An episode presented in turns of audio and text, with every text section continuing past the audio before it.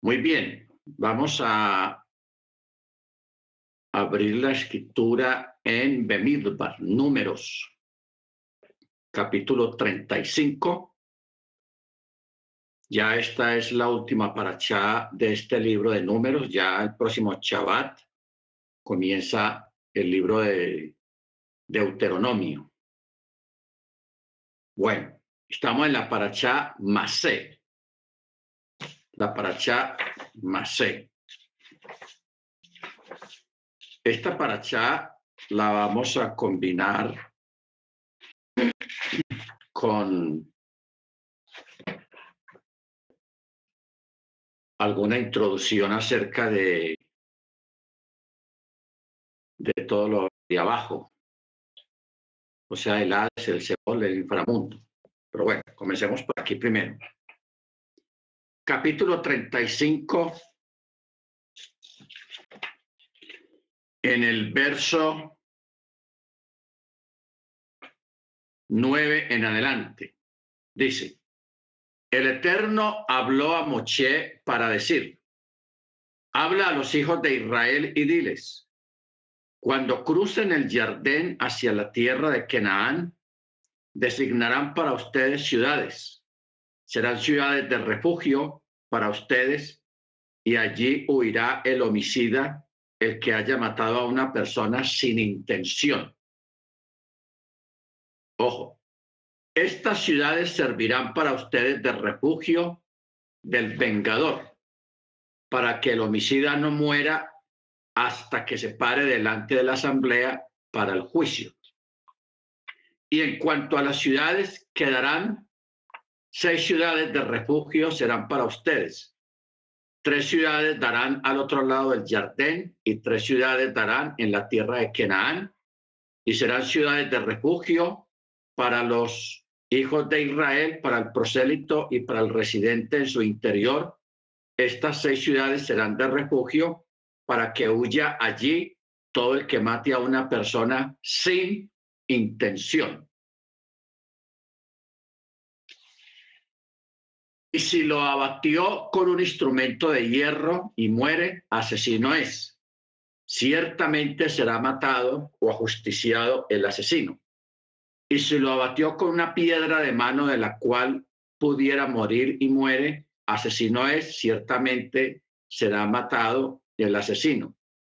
O si lo hizo con un instrumento de madera de mano del cual pudiera morir, lo abatió y muere, asesino es, ciertamente será ajusticiado al asesino.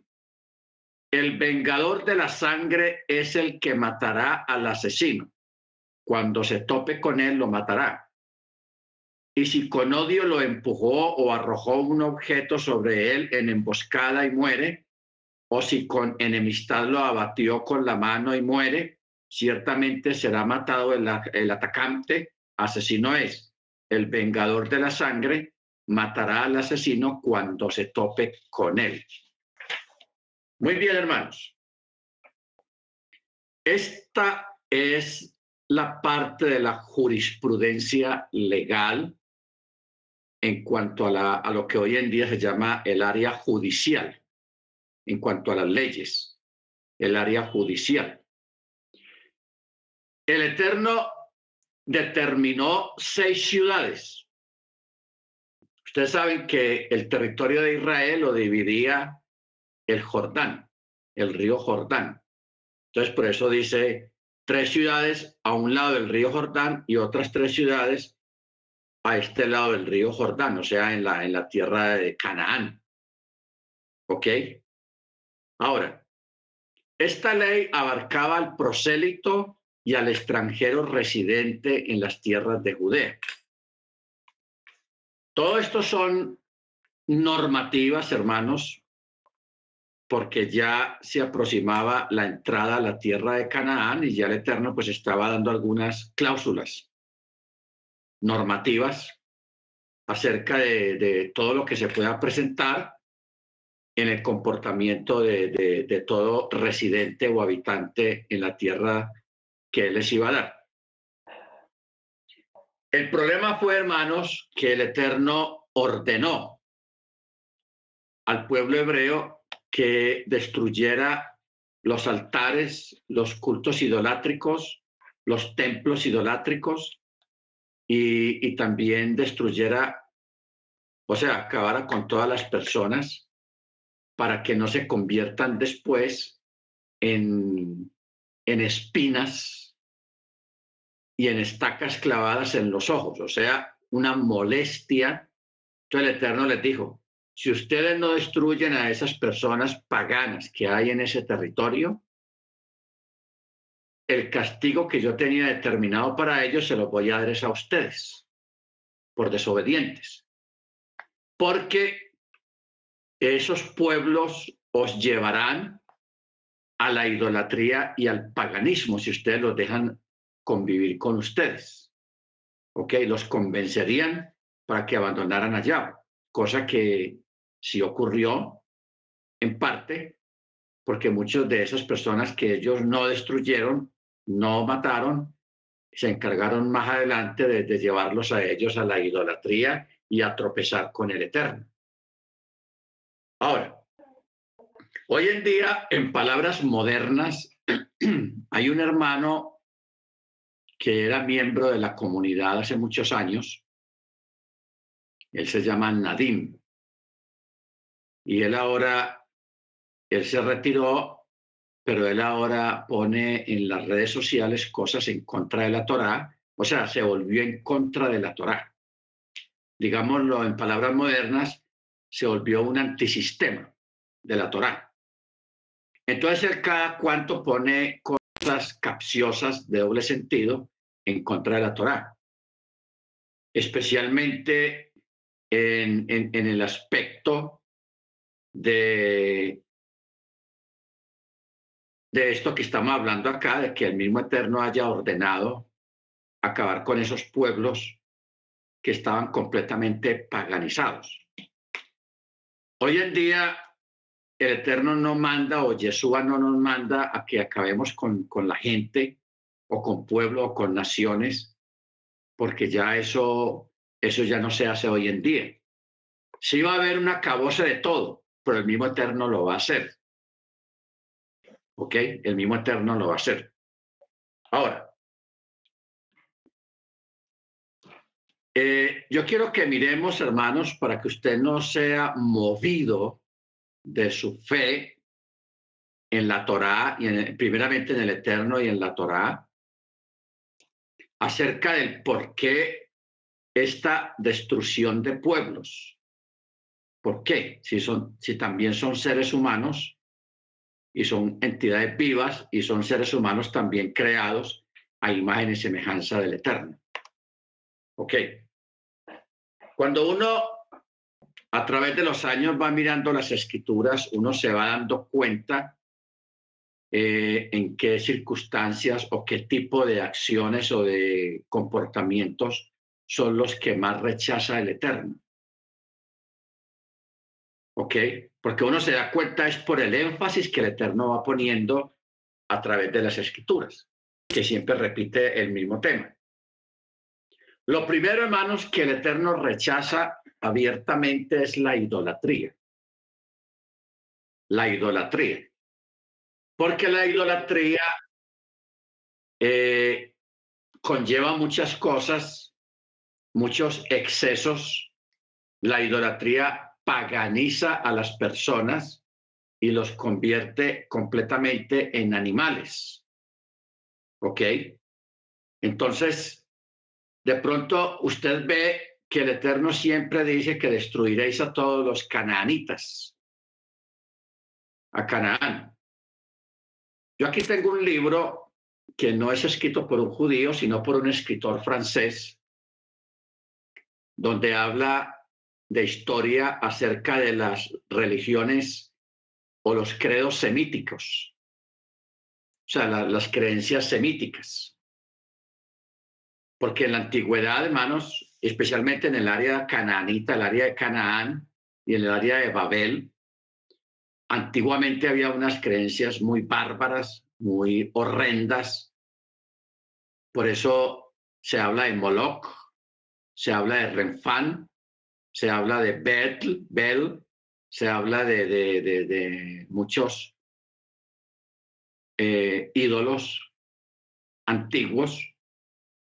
Por ejemplo, en el libro de Jonás vemos el relato de, de Nínive,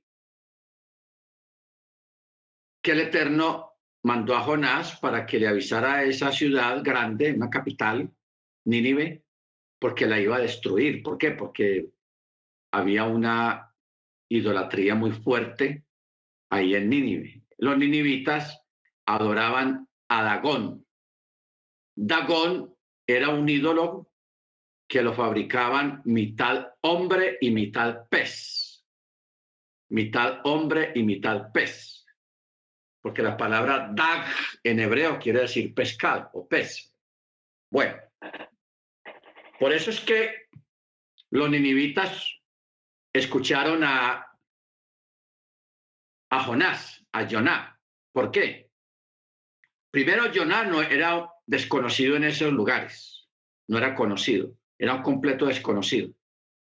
Entonces el Eterno propicia el detalle y el evento de que Joná sea tragado por una ballena, por un pez grandísimo, y luego ese pez da una vuelta gigantesca, hermanos, porque él bajó y dio una vuelta muy impresionante de cientos y miles de kilómetros para depositar a, Jonás en una playa de Nínive, delante de la gente a plena luz del día. Por eso la gente de Nínive escuchó a Jonás, porque ellos lo relacionaron con su ídolo, Dagón. Porque el que soltó a Jonás en la playa fue un pez, y como ellos adoraban un pez, ellos pensaron, no, este tiene algo que decir porque, eh, mire, lo, nuestro Dios. O sea, nosotros a veces, hermanos, o a veces no, tenemos el documento o la versión de este lado, de la escritura. De pronto nos hemos puesto a pensar en el caso de Nínive, a qué fue lo que ellos pensaron, los ninivitas, qué pensaron cuando vieron a Jonás que lo vomitó un pez grandísimo y salió vivo de ahí.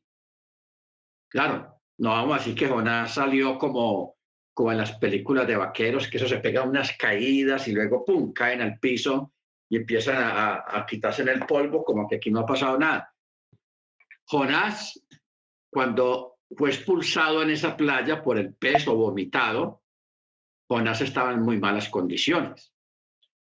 Estar tres días metido en el vientre, en el estómago de un animal gigantesco, en una completa oscuridad, lleno de viscosidad, repeliendo esos gases gástricos que disuelven las cosas normalmente, pero él sobrevivió a eso. Él eh, eh, estaba aterrado por haber estado en esas condiciones y luego llegar allá, él fue rescatado por la gente que estaba en la playa, en la orilla del mar, y le harían algunas curaciones, laceraciones en la piel. Entonces, por eso, cuando ya él se repone de, de semejante susto y semejante experiencia, él se lanza a lo que el Eterno lo había mandado. Empieza a andar por las calles a decir, unas palabras muy sencillas. De aquí a 40 días Nínive será destruido. De aquí a 40 días empieza él a, Ese era el mensaje. Un juicio. La gente lo escuchó porque decía, mire lo que está diciendo el, el, el, que fue vomitado por el pez.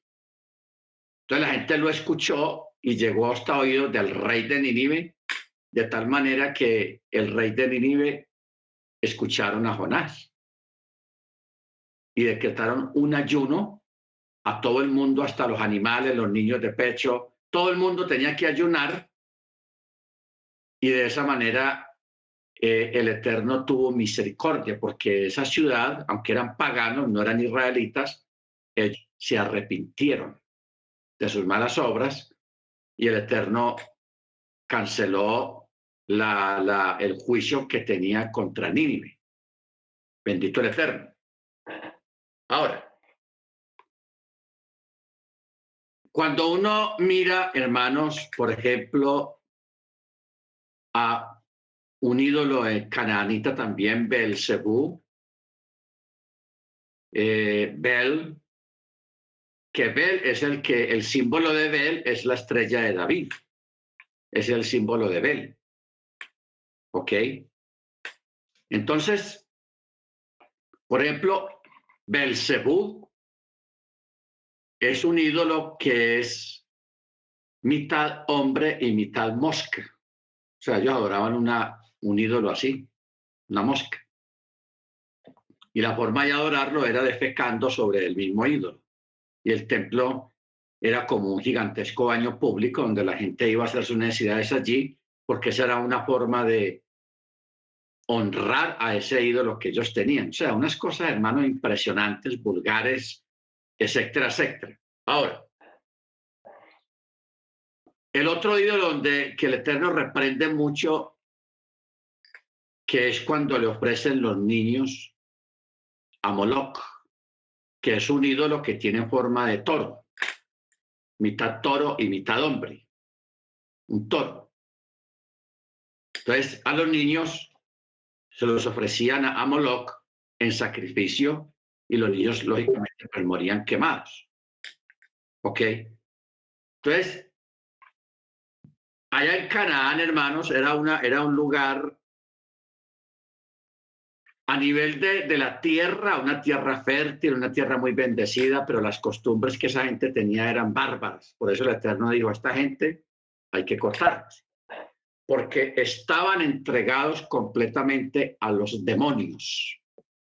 Era tierra de endemoniados, de demonios, porque allí se habían asentado una gran cantidad de demonios porque por lo que la gente estaba practicando. O sea, que lo de los demonios es lo, lo vulgar, lo feo, el pecado, la maldad, el asesinato, la muerte de inocentes. Eso es lo que buscan los demonios.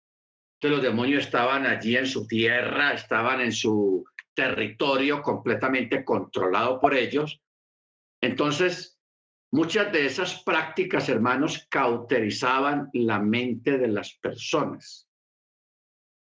Se, meten tanto en esas cosas que las mentes de los practicantes de ese tipo de, de, de idolatrías y de paganismo, la mente de esas personas se cauterizaba.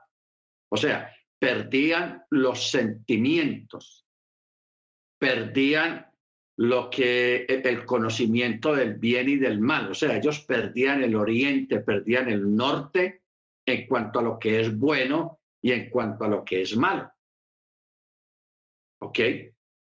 Bendito sea el nombre del Eterno. Entonces, a raíz de eso es que una persona, hermanos, de estas, realmente al tener la mente cauterizada, esa persona no tiene entrada al reino porque nunca se va a arrepentir.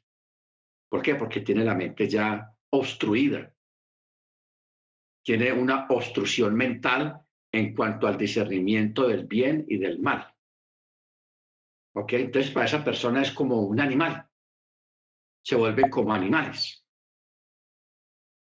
Entonces, hoy en día, el apóstol Pablo, o uno de los apóstoles de los agiógrafos, de los escritores de las cartas allá en Romanos, habla precisamente de, ese tipo de cosas.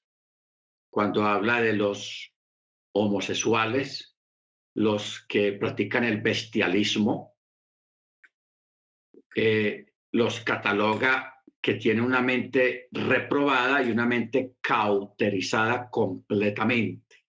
O sea, ese tipo de personas, hermanos, nunca se van a arrepentir, porque tienen la mente ya cauterizada, no sienten nada.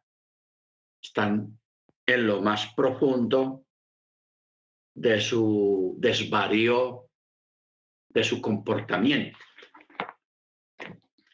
Vamos a mirar allá en Romanos para que leamos y entendamos esta parte y entendamos el por qué el Eterno mandó cortar a toda esa gente y también en parte por qué Moche mató al egipcio. Acuérdense que hemos hablado ya varias veces de eso, que Moche miró a los dos lados, así dice el texto, pero lo que Moche miró fue el futuro de la descendencia de ese egipcio si iba a haber o no alguien de su descendencia que buscara Torah y no vio a nadie, a nadie. Entonces, por eso Moche mató al egipcio. Muy bien. Romanos capítulo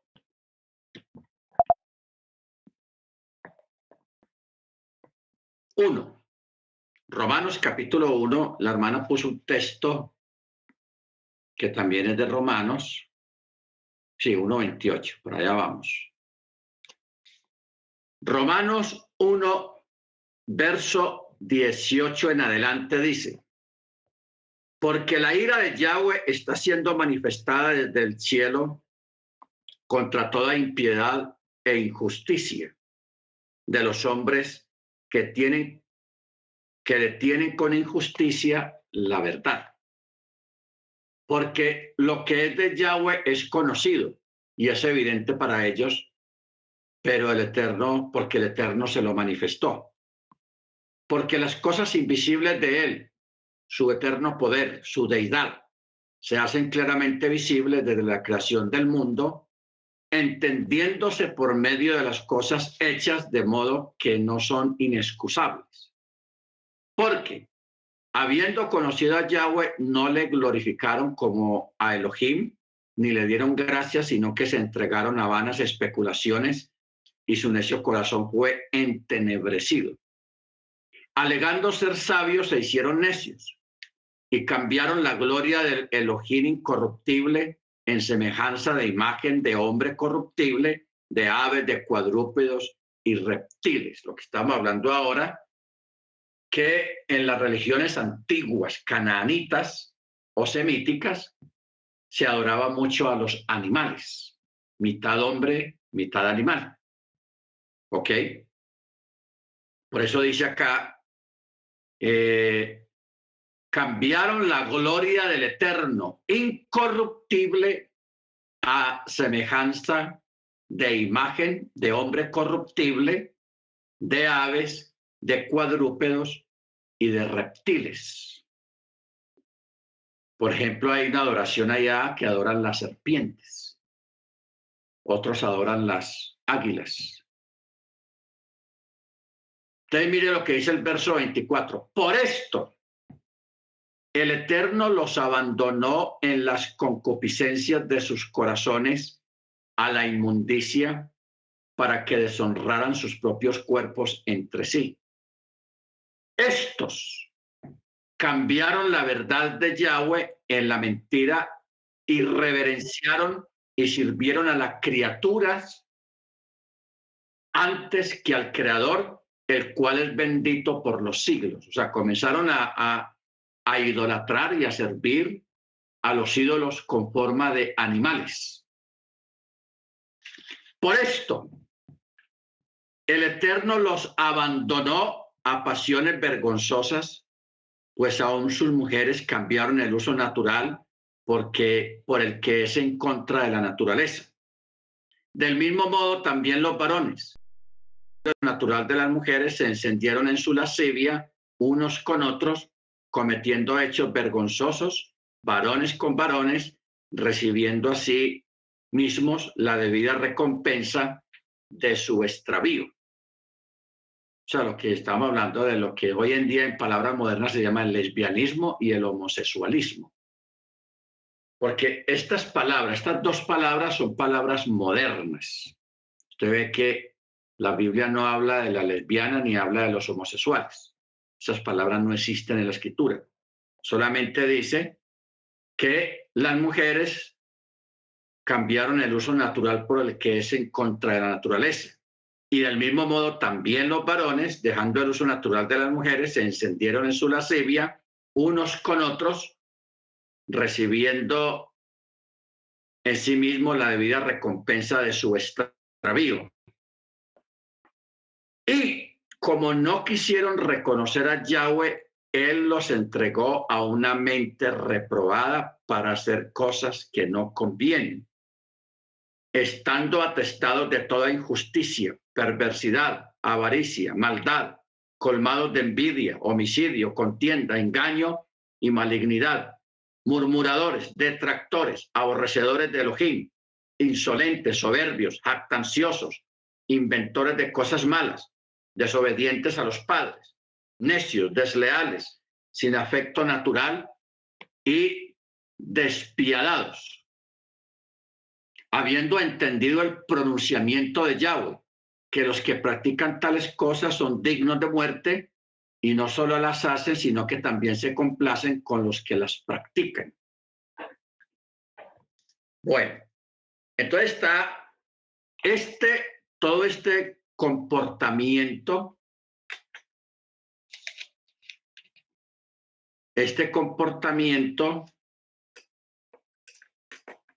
eh, que los llevó a caer de la gracia del Eterno y perdieron toda sensibilidad. Perdieron toda sensibilidad y por eso para ellos no hubo entrada a los chamaín. No hubo entrada por ese desvarío, porque por aparte pues también está la práctica del bestialismo, tener relaciones sexuales con animales, muy de uso en esa época, y todavía aún en esta época se, se hace eso. Bendito el Eterno. Entonces, por eso es que todas esas lugares paganos, especialmente en el área de Canaán, por eso el Eterno mandó destruir a toda esa gente por sus prácticas aberrantes, etcétera, etcétera. Entonces, porque si se, si, les, si se les dejaba vivos, ¿qué pasaba? Ellos introducían esa práctica a los hebreos y los hebreos podían caer, que sí cayeron en un tiempo en esas prácticas, también el pueblo hebreo, porque se, se descuidaron en su, en su vida, en su práctica de la Torah y cayeron en ese tipo de situaciones. Ahora, luego en esas mismas regiones existía la, prostitución religiosa o sea, las sacerdotisas, más que todo eso, eran Egipto y parte de Canaán.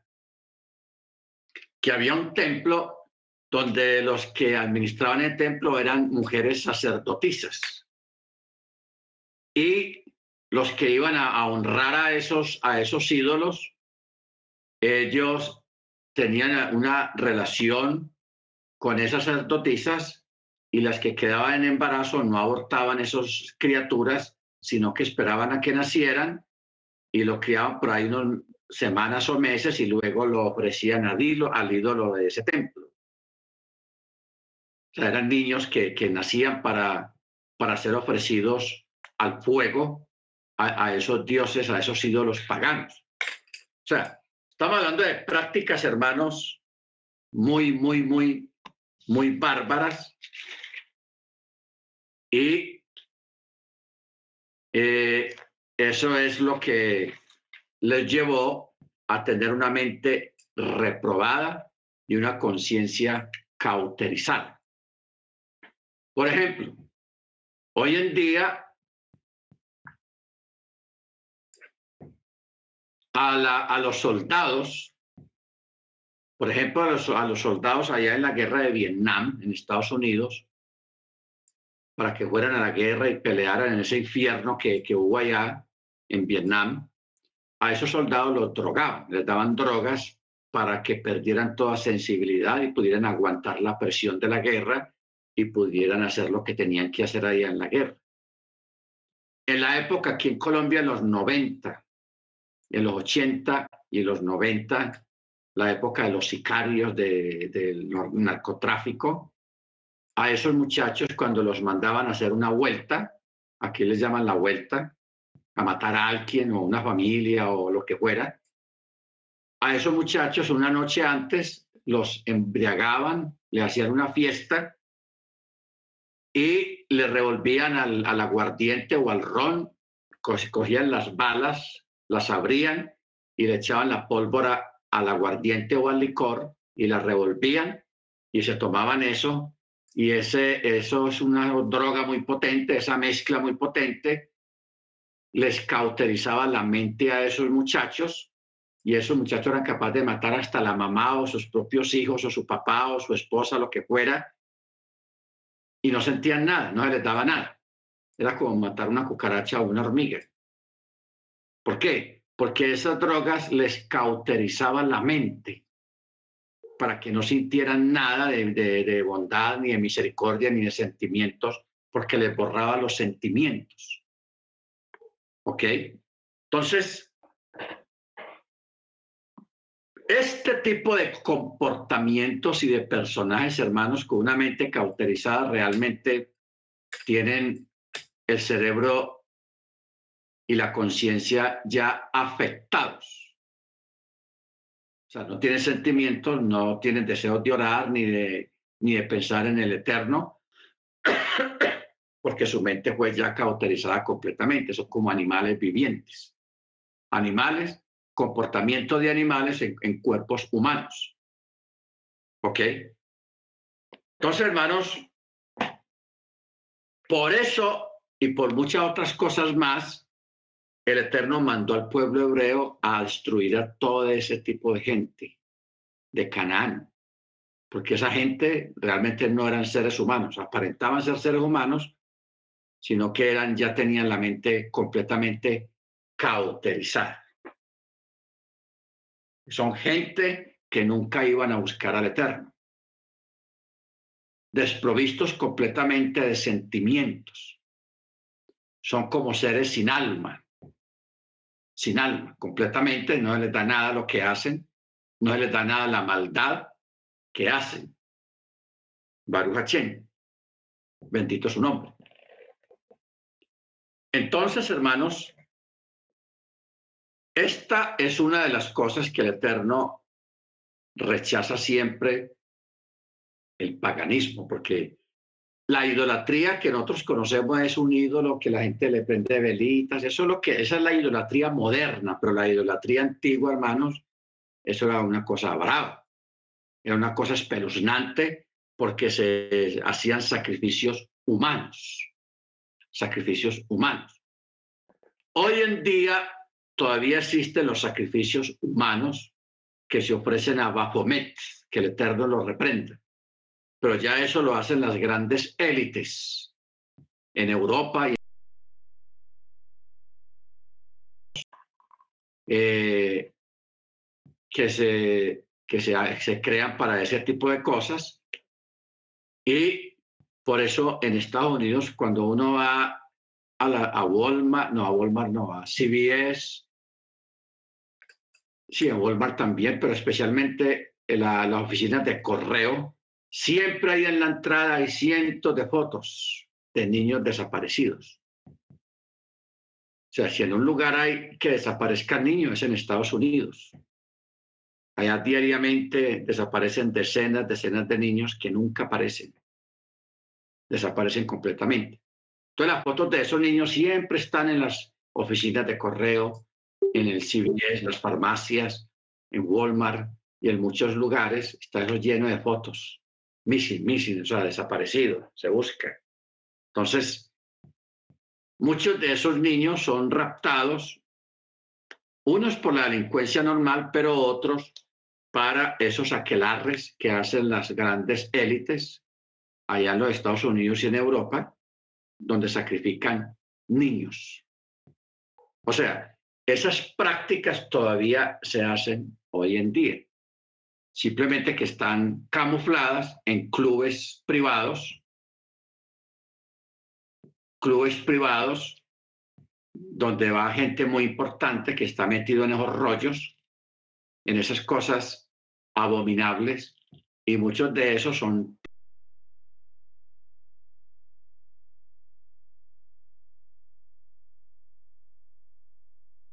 los que dirigen una nación. ¿Ok? Por eso es que Jacob dijo, Dios tenga misericordia de mí y que no mi alma no participe en eso o que mi alma no esté en esas cosas. Baruch Hachem, bendito su nombre. Entonces,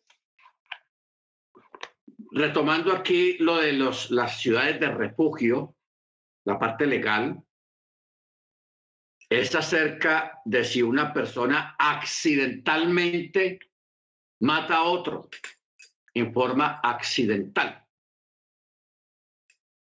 La persona, mientras se hace el juicio, tiene que esconderse en una ciudad de refugio, porque en la Torá inicialmente se aceptó o el Eterno reguló esa parte a través de la figura del vengador.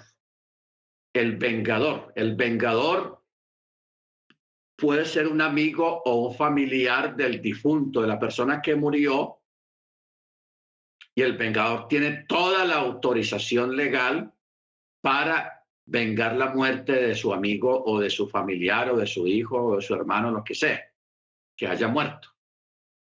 ¿Ok? Pero entonces, como en Israel en esa época no existían las cárceles, porque las cárceles no existían todavía, por eso el Eterno creó la ciudad de refugio. Entonces la ciudad de refugio servía para dos cosas, para que ahí se, se refugiara alguien que mató accidentalmente a otro y esperara el juicio. Si la persona no estaba dentro de los límites de esa ciudad de refugio, el vengador podría matarlo y no pagaba. No era juzgado. ¿Por qué? Porque era el vengador. Entonces vamos a mirar esto bien, bien en forma cómo fue evolucionando todo eso hasta lo que es hoy en día. Primero, todo comenzó con la figura del vengador. Luego se estableció la corte, los jueces, que los jueces ya se encargaron de suplantar más adelante al vengador. ¿Ok? Al vengador, cuando ya Israel desapareció eh, a nivel de, de, de, pueblo, ya ya eres Israel, ya la corte rabínica reemplazaba al vengador. Luego de ahí Ustedes saben que hoy en día en un juicio existe el jurado. En una corte hay el juez, el fiscal, que es el acusador, que representa al gobierno o a la corte, y luego está la defensa, que es el que defiende con argumentos al acusado, y luego está el jurado, que se puede componer de, de 10, 15, 20 personas, un jurado. Y el jurado está completamente en silencio durante todo el juicio, solamente escuchando y escuchando la defensa, la, la fiscalía, cómo hacen sus presentaciones y luego cuando ya terminó la defensa y la fiscalía de hacer su presentación, entonces ya el jurado se reúne aparte para deliberar y mirar a ver si la persona, el acusado, es culpable o es inocente. Pero el que decide la culpabilidad no es el juez, sino el jurado. Que el jurado, en este caso, es la figura del vengador. ¿Ok? El vengador. O sea, hasta hoy en día la figura del vengador todavía subsiste a través de un jurado, porque un jurado es el que decide si es culpable o es inocente. Lo que hace el juez es, según la tabla que tenga el juez, porque todo juez tiene una tabla normativa que dependiendo del delito y, todo lo que hay alrededor del delito y todo eso es, es el que determina de dar la cantidad de tiempo que la persona va a ser en la cárcel o si la persona eh, puede ser condenada a muerte. Si en ese país o en ese estado hay pena de muerte. Si no hay pena de muerte, hay perpetua, cadena perpetua. O sea, toda la vida en la cárcel. Entonces, en los diferentes países hay diferentes formas de, de cadenas perpetuas. En algunos países la cadena perpetua significa 25 años de cárcel. Eso es una perpetua. Por eso en Estados Unidos, en algunos estados, a una persona le dan tres cadenas perpetuas, o sea, suman 25, 25, 25, que serían 75 años de cárcel. Pero en otros estados y en otros países, perpetua es de por vida hasta que la persona se muera en la prisión. Hay que aprender a establecer esa diferencia en, dependiendo del país, que es una perpetua. Por ejemplo, aquí en Colombia la cadena perpetua no existe. En Estados Unidos sí existe. En Canadá yo no recuerdo si existe o no existe. Pero en algunos lugares lo que sí existe es la pena de muerte. ¿Ok? La pena de muerte. Baruch Entonces, hasta ese modo es que ha, se ha desarrollado lo que es el reemplazo del el vengador. Cuando ya la persona en Israel era el acusado, era llevado a la corte y era declarado inocente porque logró probar de que mató a una persona accidentalmente. Iba en su caballo y se atravesó el otro y ¡pum! Lo mató. Entonces logró probar que había sido un accidente. Entonces la persona de todas maneras tiene que irse a esconder, a refugiarse en la ciudad de refugio. Ese era el castigo, porque de todas maneras hubo un muerto. Si la persona salía durante ese tiempo de ahí de la ciudad de refugio y lo veía el vengador, el vengador podía matarlo, ajusticiarlo. Y no pagaba el vengador. ¿Por qué? Porque era el vengador. Entonces la persona tenía que estar ahí en la ciudad de refugio y quedaba libre de esa ley si moría el sumo sacerdote que hubiera en ese tiempo, si moría el sumo sacerdote. Cuando el sumo sacerdote moría, todas las personas que, que estaban eh, refugiados en la ciudad de refugio quedaban libres de la ley. Ya podían salir de la ciudad de refugio y volver a sus casas o a su ciudad donde era nativo y el vengador ya no lo podía tocar. ¿Por qué? Porque murió el sumo, quedaba libre de esa ley con la muerte del sumo sacerdote. ok, mire usted cómo las cosas, cómo se aplicaba la, la jurisprudencia legal en esa época en el caso de los homicidios o de las muertes, homicidios involuntarios.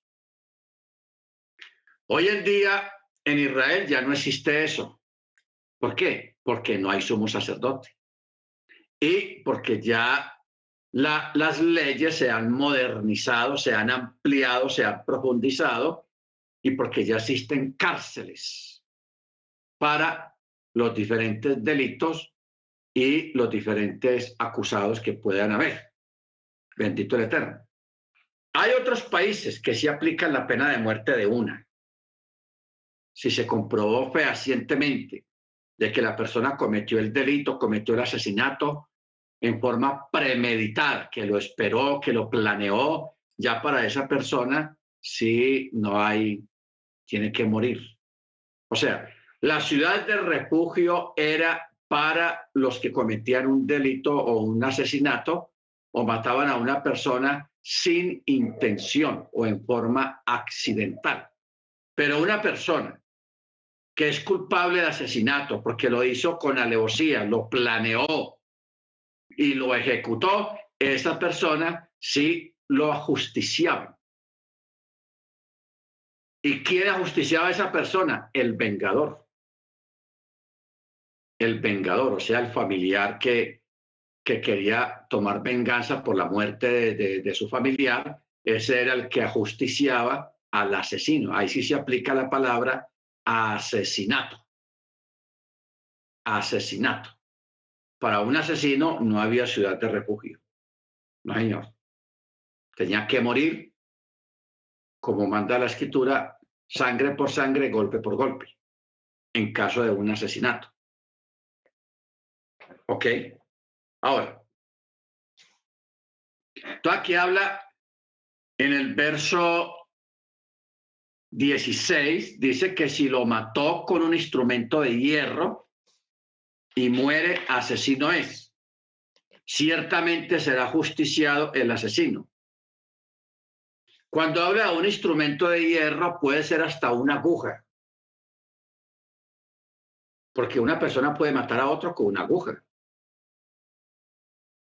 ¿Ok? Por eso es que el, el texto en forma ambigua, ahí es donde se, se debe legislar. Dice, y si lo abatió con un instrumento de hierro, pero ahí no dice qué tamaño de grande debe tener el, instrumento de hierro para ser declarado culpable. Entonces, como fue omitido ya a través de la jurisprudencia legal de la Corte, ya determina a través de la alajá que es un instrumento de hierro desde lo más pequeño hasta lo más grande. ¿Ok? Porque de, una aguja, que es lo más pequeño, viene una navaja, viene un cuchillo, viene un machete, viene una espada, viene una lanza o viene un objeto, un tubo o una varilla que sea de hierro, con eso se puede matar una persona. Entonces ya ya eso, esta parte del tamaño del objeto contundente de hierro que se use, pues ya a nivel de alajá se, se determina la culpabilidad. Luego habla si lo abatió con una piedra o con un objeto de madera. Verso 17. Si lo abatió con una piedra de mano, la cual pudiera morir y muere la persona, asesino es, ciertamente será justiciado. O con un instrumento de madera de mano del cual pudiera morir y lo abatió y muere, asesino es, ciertamente será justiciado. El vengador de la sangre es el que matará al asesino. Cuando se tope con él, lo matará. Y si el asesino con odio lo empujó o lo arrojó o le arrojó un objeto sobre él en emboscada y la persona muere, o si con enemistad lo abatió con la mano y muere, y aquí si lo mata a golpes con la mano o con los pies, y la persona muere, ciertamente será justiciado el atacante. Asesino es. El vengador de la sangre matará al asesino cuando se tope con él. Pero si súbitamente sin enemistad lo empujó o arrojó sobre cualquier o, arrojó sobre él cualquier objeto sin emboscarlo o con cualquier piedra de la cual pudiera morir sin haberlo visto, haciéndola caer sobre él y muere, pero sin ser él su enemigo ni procurar su mal, entonces la asamblea juzgará entre el atacante y el vengador de la sangre conforme a estas leyes. Entonces, esta parte es un poco ambigua en el sentido de que una persona puede estar arrojando piedras a otro sin intención de matarlo, solamente de hacerle daño, pero la persona muere. Quien dice se le fue la mano. Entonces, ya Dice, la asamblea juzgará entre el atacante y el vengador para decidir si es culpable, si es asesino o no es asesino. ¿Ok? Si es declarado que no es asesino, que fue sin querer queriendo, como dice el chavo, entonces la persona es enviada a la ciudad de refugio. Entonces, ahí queda como la duda, porque si usted coge a una persona por rabia y empieza a tirarle piedras, cuando una persona le tira piedras a otra, pues lo hace sin la intención de, de matarlo, solamente por hacerle daño. Pero infortunadamente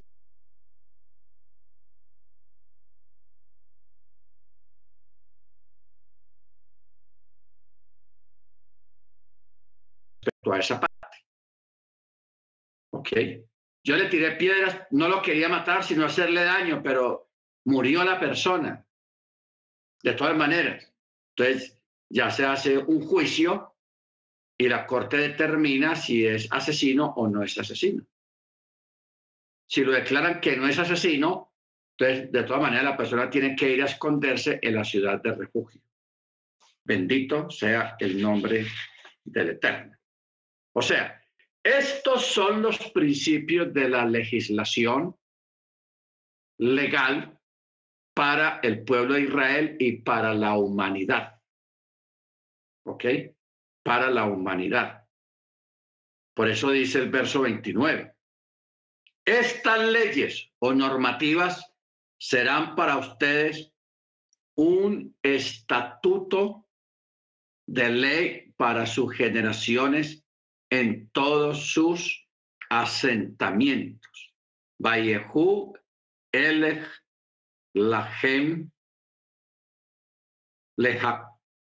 Lejecat. Entonces, ahí está hablando precisamente de estas leyes. Son estatuto perpetuo para sus generaciones. ¿Ok? Baruch O sea, esta frase enseña que la función tierra de Israel todo el tiempo que aplican también en la tierra de Israel. ¿Ok? Por eso, en, en toda comunidad judía, o sea, una sinagoga, aparte del moreo, aparte del rabino, hay una junta que es escogida por el rabino, que se llaman los jueces, que son los que se encargan de dirimir los asuntos legales de la comunidad en sí, los asuntos legales. De pronto hay algún tipo de delitos o de cosas que no es jurisdicción de ellos, sino del país y de la ley que haya en el país, ya ellos tienen que aceptar esa intromisión de la jurisdicción legal del gobierno de la ciudad donde estén.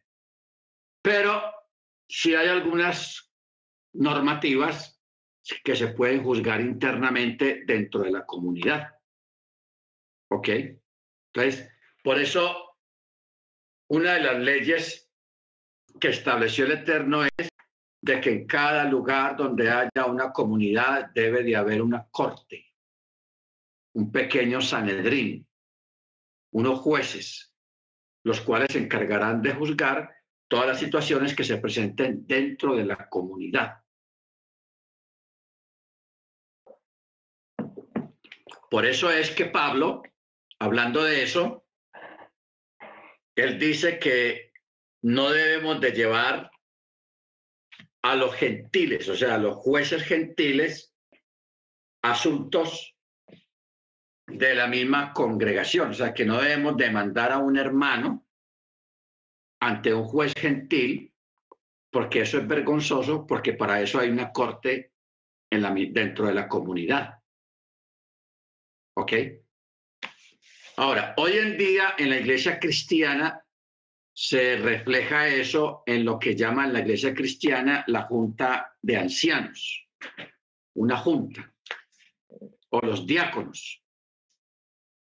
Porque una junta de ancianos se compone de un tesorero, de un secretario, de un fiscal, eh, son como unos cuatro o cinco miembros que deben de conformar esa junta. Entonces, cualquier asunto que se vaya a decidir sobre un creyente, sobre alguna situación que se presenta entre los creyentes, esa junta se hace cargo de dirimir y de tomar decisiones alágicas acerca de la situación. ¿Ok? Por eso es muy importante. No puede existir una congregación donde solamente el moree o el, el, el rabino es el que toma solo las decisiones. Tiene que haber una junta. Eso es legal y eso es Torah. ¿Ok? Esa es la Torah. Bendito sea el nombre del Eterno. Ahora, en el verso 30 dice, Cualquiera que mate a una persona por boca de testigos se matará al asesino. Pero un solo testigo no testificará acerca de una persona para morir. Y no aceptarán rescate por el alma del asesino que sea un malvado digno de morir, sino que ciertamente será ajusticiado. Se puede aceptar rescate por otro delito menor, pero por un asesinato no. No hay vuelta atrás. Pero por otros delitos menores sí se puede pagar una multa a la corte para rescatar a la persona que cometió el delito. O sea, el rescate. Esta figura del rescatador es la que Yeshua usó para salvarnos a nosotros de una muerte segura o de un juicio seguro. ¿Ok? Porque acuérdense que la escritura dice, por cuanto todos pecaron, están destituidos de la gloria del cielo. Destituidos. Pero vino Yeshua y él pagó el precio por nosotros, él pagó el rescate, él nos rescató. Por eso Pablo dice, ya habéis sido rescatados, ya habéis sido redimidos, o sea, la remisión. Porque Yeshua nos, nos redimió, nos dio un armisticio, un perdón para que nosotros pudiéramos vivir o tuviéramos una oportunidad de levantarnos otra vez y de iniciar una nueva vida. Por eso Yeshua pagó el precio más grande. Ahora, hay una, hay una historia de dos hermanos. Vamos a reflejar eso a través de un, de un midrash. Dos hermanos, uno bueno y uno malo, como siempre pasa. El, el malo era atracador, ladrón, era, era una joyita.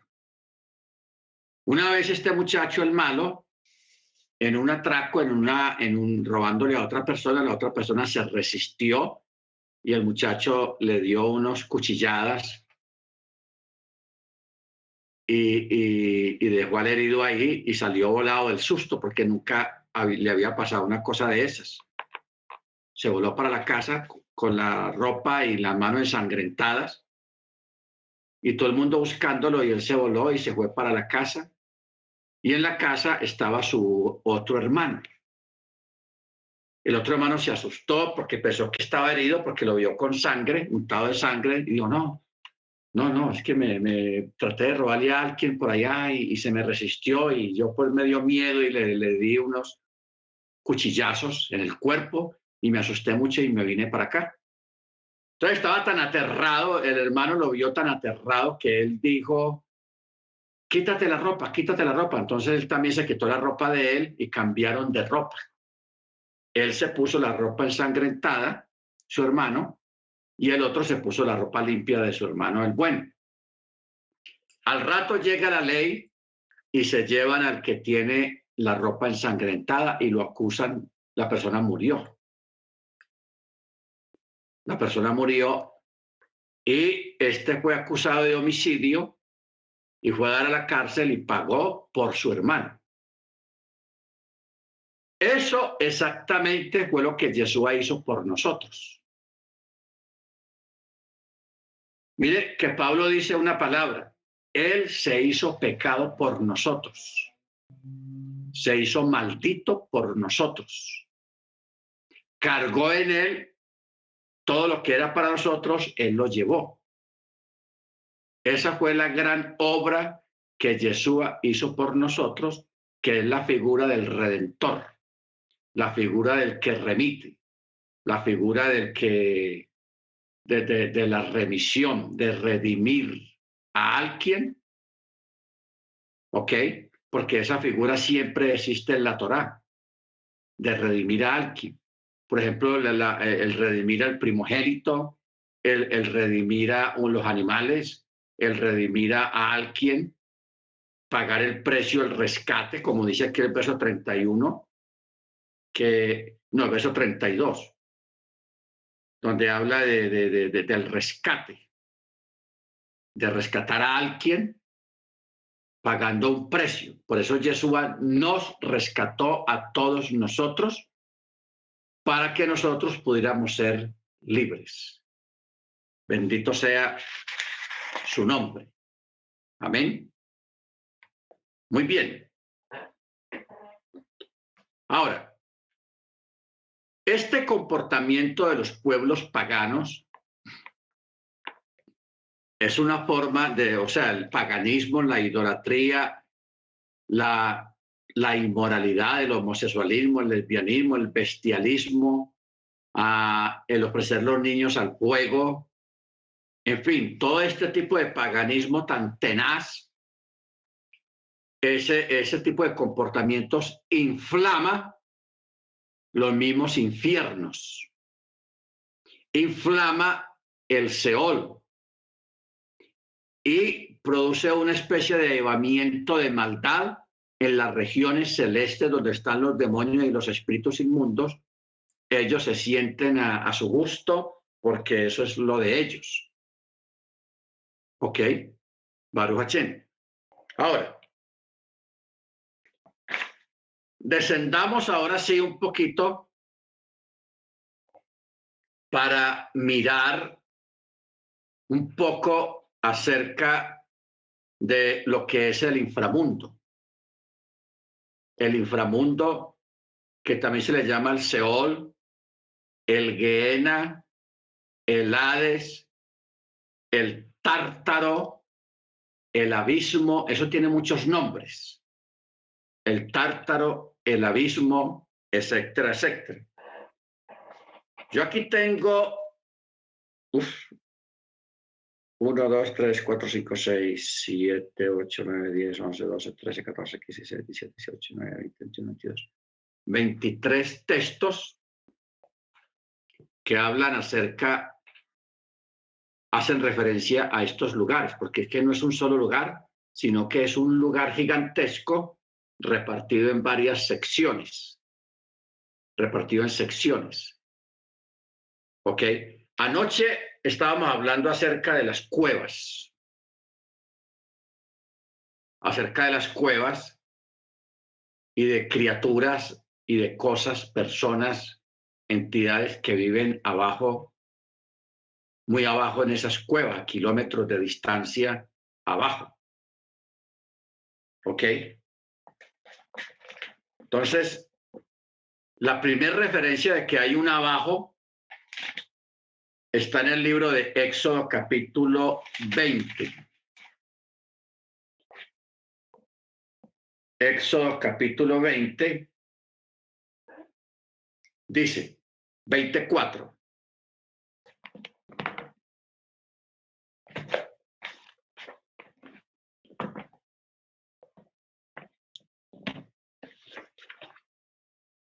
Dice, no te harás estatua, ojo con lo que vamos a mirar acá, ni imagen semejante de lo que esté arriba en los cielos, ni abajo en la tierra, ni en las aguas debajo de la tierra.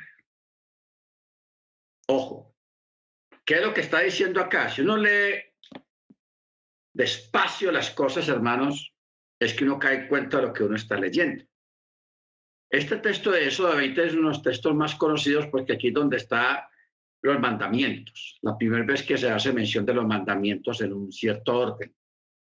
Verso 4 dice que no te harás imagen ni estatua de nada semejante a lo que haya arriba en los cielos, ni abajo en la tierra, ni en las aguas debajo de la tierra. Aquí, hermanos, cuando habla aguas que hay debajo de la tierra, está hablando de canales, de grandes ríos, de grandes corrientes que hay debajo de la tierra, porque debajo de la tierra también hay ríos gigantescos. que, que corren con fuerza, que esos ríos con esa presión que tienen son los que reparten el agua y la llevan a las montañas altas para que nazcan a través de los manantiales. Los manantiales. Porque uno siempre me pregunta, ¿por dónde sube el agua que sale de las montañas? Porque los manantiales siempre nacen en las montañas, en las partes altas. Y hay manantiales que ahí están y están por años y años y años y años y sigue saliendo la misma cantidad de agua, nunca merma. Entonces uno dice, ¿qué distribución le ha puesto el Eterno a esos túneles acuíferos para que siempre haya agua? Porque de ahí es que salen los ríos. Los ríos tienen su lugar de nacimiento. Mire que la Biblia habla del río Éufrates. La Biblia habla del río Jordán. Ríos antiquísimos y todavía sale agua. Y lógicamente esos ríos tienen un lugar de nacimiento, donde nacen esos ríos. Ya están. Cuatro mil, cinco mil años que esos ríos están ahí y nunca se les acaba el agua ni le merma el agua y esos ríos tienen un lugar de nacimiento y ese nacimiento ahí está brotando agua y agua y agua. ¿Dónde está la fuente de toda esa agua? Eso es lo que dice acá el texto. Ni abajo en la tierra, ni en las aguas debajo de la tierra. ¿Ok? Bueno. Vámonos para el libro de Job, de Job. Libro de Job, capítulo 28.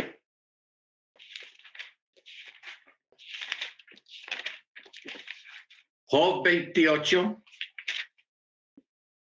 en el verso 5 dice,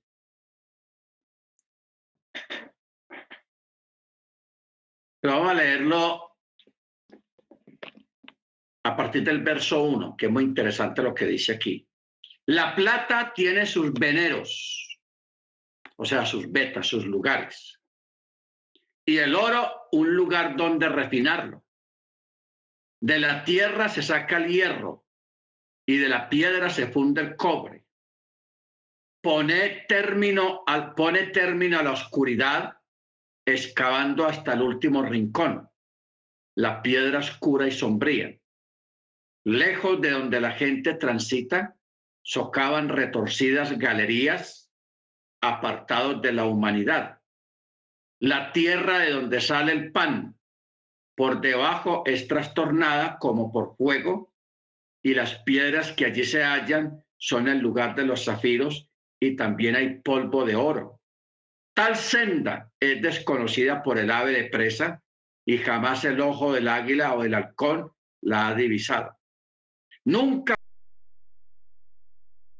ni ha pasado por allí un león. Muy bien. Verso 10. Entre la roca abre galerías y su ojo logra ver todo lo precioso y detiene las corrientes para que no lloren y hace que lo escondido salga a la luz. Pero la sabiduría, ¿de dónde se saca? ¿Dónde está el yacimiento de la prudencia? El hombre no conoce el valor de ella, ni se halla en la tierra de los vivientes. Mire usted la analogía y la comparación que Job hace acerca de, de, todo lo que hay debajo, los metales preciosos, las vetas de, de plata, el oro en sus diferentes formas, en forma de roca y, oro en polvo, y habla de los de que estos lugares donde están los, donde se, se cuecen o donde se forman los metales preciosos, dice que el ojo del águila que es tan profundo nunca lo ha visto, ni ninguna otra ave, ni esos lugares lo han pisado los leones, ni ninguna otra fiera, porque están en las profundidades de la tierra, en las cavernas, ¿ok? Baruch y que allí en, esos, en esas galerías retorcidas, o sea, que dando vueltas y bajan, suben, todo eso, allí en esos lugares se gestan muchas cosas que luego salen a la superficie, como son las aguas, porque la mayoría de las aguas salen de esas cavernas, de esas galerías, pero también aparte de agua está el gas licuado, es, eh, los, los depósitos de gas, depósitos de petróleo, los depósitos de litio y de una gran cantidad de metales que hoy en día son muy costosos y que están ahí bajo la tierra que el Eterno le dio sus veneros, o sea, sus lugares, para que allí se formen en las profundidades de los calores, porque allá abajo hace mucho calor, mucho fuego, y ahí es que se forman todos esos grandes metales. ¿Ok? Bendito sea el nombre del Eterno. Bueno, vámonos para Filipenses capítulo 2. Filipenses 2.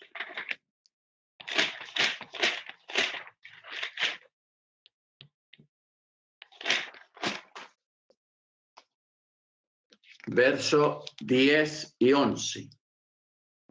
Dice,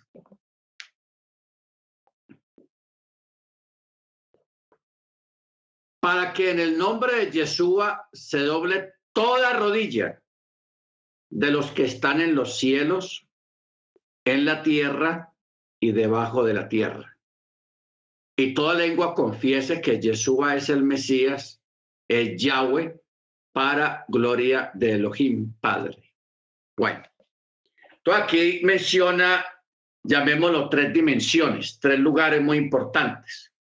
El cielo, la tierra y debajo de la tierra.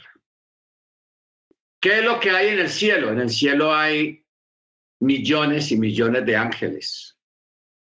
Pero también en el cielo, en alguna parte del cielo, es donde está lo que llaman el paraíso o el seno de Abraham. El paraíso o el seno de Abraham. En estos lugares o en este lugar o lugares, porque son siete cielos, también está Enoch, también está Elías. O sea, Enoch, que dice la escritura que fue traspuesto para que no hubiera muerte, y también Elías, ellos no están en el mismo lugar. Enoch está en un lugar y Elías está en otro lugar. Y los justos del antiguo pacto, del antiguo testamento, que fueron sacados por el mismo Yeshua del inframundo, de ese lugar que estaba bajo control de Hasatán, que el Eterno nos reprenda, Yeshua los sacó. Por eso él dice, y que descendió a las partes más bajas de la tierra. No es tanto que descendió, sino que también ascendió llevando cautiva la cautividad. Y luego dice, y dio dones a los hombres. Entonces, él sacó de allá a los justos del antiguo pacto que estaban en un lugar separado, de todas maneras, estaban separados aparte de los demás impíos. Estaban en un lugar ahí separados, ahí fue Yeshua y les anunció que el momento ya había llegado y lo sacó de ahí. Y a los otros muertos, los impíos, quedaron ahí todavía, bajo control de Hasatán, simplemente que lo que hizo Yeshua fue que le quitó el imperio, la autoridad de Hasatán sobre el reino de los muertos y sobre ese lugar abajo que es el inframundo. Y lo llevó a un lugar que se le puede llamar el paraíso o el seno de Abraham, y allí están todos ellos reunidos con sus ancestros, con sus, eh, con su familia. O sea, el judaísmo desde la antigüedad, por eso es que el Eterno lo repartió en tribus. Cada tribu es una familia, la familia de Rubén, la familia de, de Gad, la familia de, de en fin, las doce tribus. Todos están repartidos por familias y sus descendientes. sea, cuando un creyente muere, fallece, no pensemos que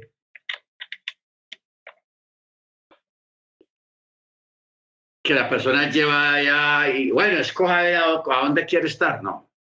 La persona llega allá a ese lugar y es reunida con sus ascendientes, o sea, con su familia, a la tribu que pertenece. Ok, eso ya no, no está revuelto. O sea, el Eterno es muy celoso. Si uno puede mirar lo que sigue aquí en el capítulo 37 de, no, el mismo 36 de números, está hablando de unas muchachas, de unas mujeres, hijas de Zelofad, no, Zelofad, que él murió. Y no dejó hijos varones, sino que tuvo puras niñas. Entonces esas mujeres, cuando iban a entrar a la tierra prometida, pues la herencia siempre se daba era a partir de los varones, que no habían varones. Entonces, el caso de ella fue llevado a Moche y Moche lo llevó al Eterno y el Eterno le dijo de que ellas, para recibir su heredad, tenían que casarse con miembros de la misma tribu, no de otra tribu de Israel, sino con la misma tribu, para perpetuar el nombre del papá de ellas, del padre de ellas, que se llamaba Selofhad que él murió. No especifica de qué murió, solamente dicen que para su patrimonio tenía que casarse con un miembro, con varones miembros de la misma tribu a la que pertenecían ellas. O sea, la, la parte de las familias es muy importante para el Eterno. Ya hoy en día, en, en Yeshua, usted ve que Pablo, hablando de eso, dice de que un hombre, un creyente o una creyente debe casarse con alguien de la misma fe. No hacer mix o lo mixto, no mezclarse, sino con, con personas de la misma fe. Porque, ¿qué, ¿qué comunión puede tener una pareja que el uno sea católico y el otro sea creyente en la Torá y el, y el Machía. Eso es complicado. Entonces, que debe casarse con alguien de la misma fe, en este caso, en el Brihadachá. Pero antiguamente, en la época de las tribus, de las tribus, cada judío tenía que, cada israelita tenía que casarse con miembros de su misma tribu. Ya más adelante vinieron las mezclas tribales, pero de todas maneras formaban parte del pueblo hebreo. No había ningún problema con eso. Por eso, cuando un creyente muere hoy en día, fallece, es reunido con su pueblo, con su propia familia a la que pertenece. Por eso dice el texto, de quien toman nombre toda familia de los que están en el cielo, en la tierra y debajo de la tierra. ¿Ok? Bendito sea el nombre del Eterno. Estamos en Filipenses 2, 10, 11. Para que en el nombre de Jesús se doble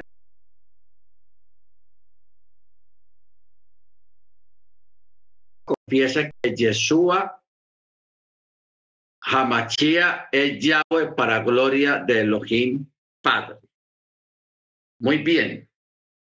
Vámonos ahora para Lucas 16.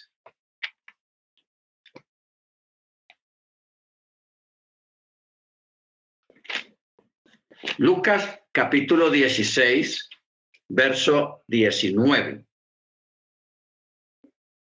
Aquí habla sobre este ejemplo o esta parábola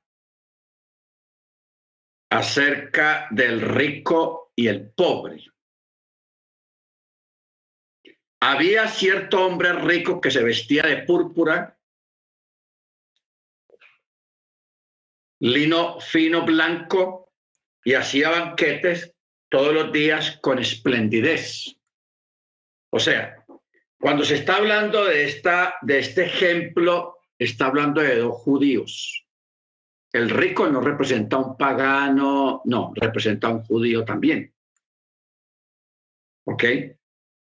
Y el pobre que llamaba Lázaro también era un judío, era un israelita, los dos eran israelitas. Entonces dice, verso 20, había también cierto mendigo llamado Lázaro, el cual lleno de llagas,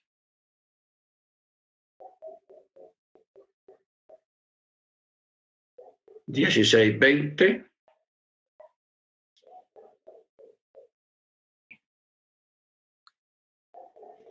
Yo creo que miremos un detalle aquí.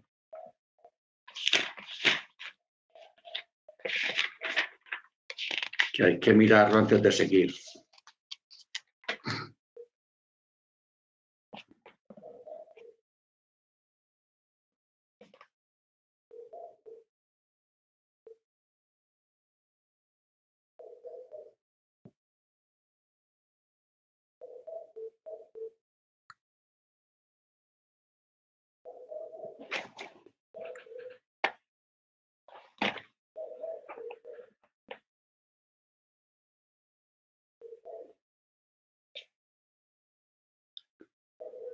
Porque es que hay que mirar la forma como está escrito acá. Dice, el cual lleno de llagas había sido echado junto a la puerta.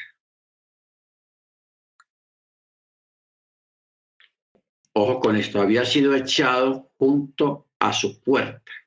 ¿A la puerta de quién? Entonces, quería averiguar es por qué había sido echado, porque usa la palabra y fue echado.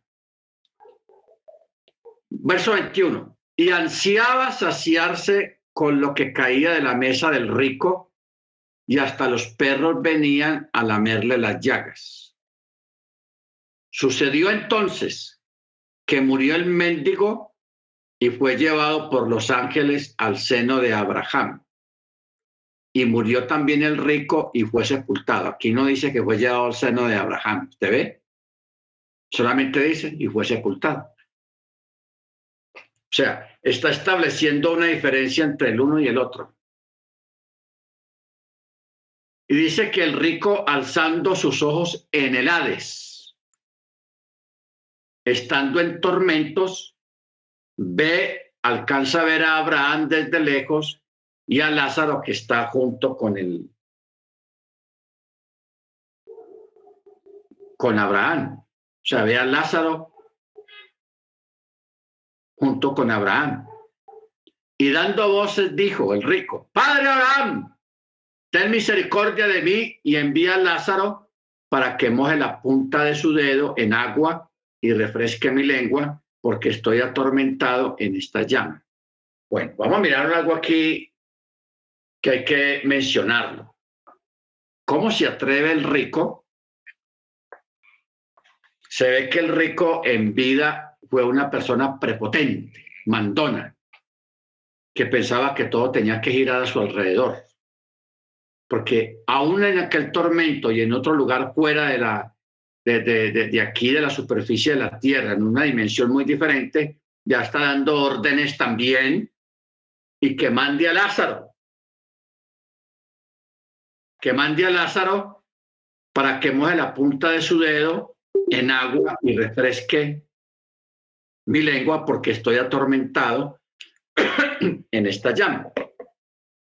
O sea, el hombre estaba en tormentos.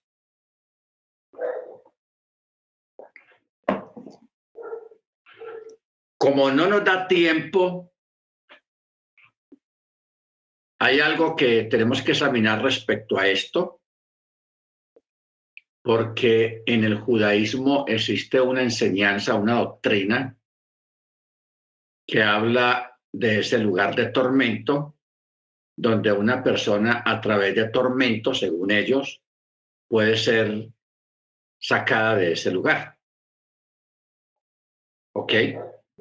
Porque el judaísmo tiene una, esa, esa creencia, no todos, pero sí una parte del judaísmo tiene esa creencia de que una persona que no fue buen judío, no fue buen israelita en vida, puede redimirse en ese lugar de tormentos. Y que después de un tiempo que esté allá, puede salir de allá y puede ser reunido en el seno de Abraham. Esa es una creencia que me gustaría que la examináramos todos, porque el catolicismo metió la mano ahí, eh, basado en esa creencia, para crear lo que llaman el purgatorio. El purgatorio donde una persona está un tiempo en tormento, no eternamente, sino por un tiempo, para purgar sus faltas y que luego es sacado de allí ya la persona supuestamente arrepentida y todo eso, y ya puede entrar a la presencia de, de Dios, según el catolicismo. Entonces el catolicismo para hacer dinero respecto a esto creó los rezos y las misas por los difuntos. Por eso la gente paga para que en el aniversario de la muerte de una persona hagan una misa y mencione a la persona allá en el altar, el cura párroco, y haga una oración por el difunto, para que, como dice el dicho, sácalo de pena y llévalo a descansar. O sea, esta es una creencia católica muy enraizada y está basada en esto que estamos leyendo acá, del rico, que está pidiendo a Abraham, quien está en otro lugar diferente, donde no hay tormento, sino descanso, que es lo que yo hablaba ahora, que se les llama el paraíso o el seno de Abraham. O sea, un lugar de descanso, donde son llevados los creyentes fieles cuando fallecen. ¿Ok? O sea, estamos hablando, hermanos, de personas que están en la fe de la Torá y la fe en Yeshua. Esto no aplica para todo el mundo, católicos o cristianos protestantes, no. Torá. Torá. ¿Ok? Baruch Entonces, pongamos un ejemplo. Usted tiene un familiar, un hermano, un primo, y van juntos en un carro. Usted que es creyente en Torah y su hermano, su primo, su amigo que es evangélico, no más. Fiel allá en su iglesia y todo. ¡Pum! El carro se pega una chocada o le da otro carro y se matan los dos. Los caminos que cogen los dos después de muertos no son iguales, son diferentes. Son diferentes. El creyente en Torah y el Machía va, es llevado inmediatamente a este lugar donde está Abraham. Y el otro, que no tenía fe en Torah, que no estaba en mandamiento, que no, que no quería saber nada de, de, Torah, ni de mandamiento, ni de nada de Abraham, es llevado a otro lugar. Posiblemente el mismo lugar donde está el rico, donde fue llevado el rico. ¿Ok? Bendito sea su nombre. Esto, hermanos, es, hay que estudiarlo con tiempo para entender por qué, porque nosotros tenemos la mentalidad católica y la mentalidad cristiana aquí en la cabeza todavía arraigada.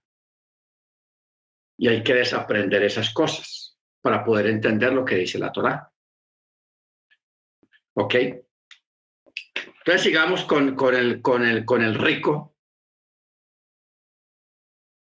Verso 25. Abraham le dice, hijo, Recuerda que recibiste tus bienes en vida y Lázaro asimismo sus males, pero ahora es consolado aquí y tú atormentado.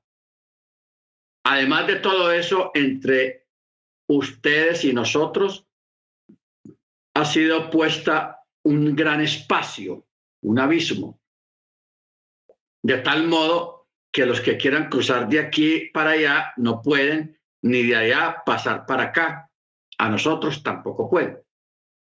Le dijo entonces, Padre, te ruego pues que lo envíes a la casa de mi padre. ¿Enviar a quién? A Lázaro.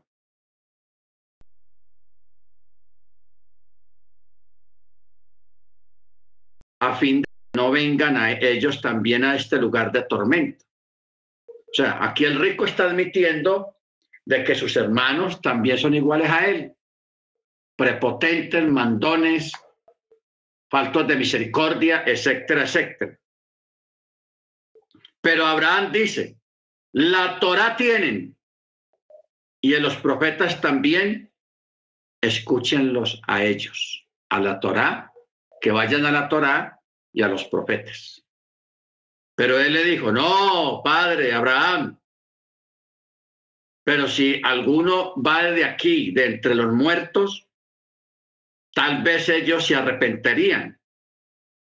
Pero él les dijo, si no oyen a Moche y a los profetas, tampoco se persuadirán si alguno se levanta entre los muertos. Y es la verdad. Porque uno, porque uno piensa, no, es que si, si viene un muerto, una persona resucita y me dice que es por la Torah o que es por esto, vea, ahí mismo creo. Mentira. Eso es falso. Aún, aunque se levante un muerto y diga lo que tenga que decir, la gente no le va a creer. ¿Ok? No le va a creer. Ahora, no sé si usted recuerda que a usted le habían enseñado que el que hablaba de resucitar era el mismo rico, pero aquí estamos leyendo claramente que está hablando de Lázaro. ¿Ok? Está hablando de Lázaro. Porque dice,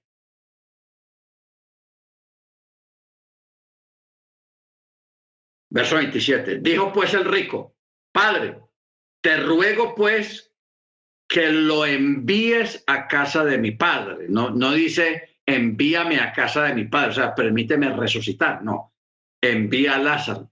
Claro, aquí el rico está admitiendo de que él no merece nada por sus faltas, pero que Lázaro sí de pronto merezca ser resucitado.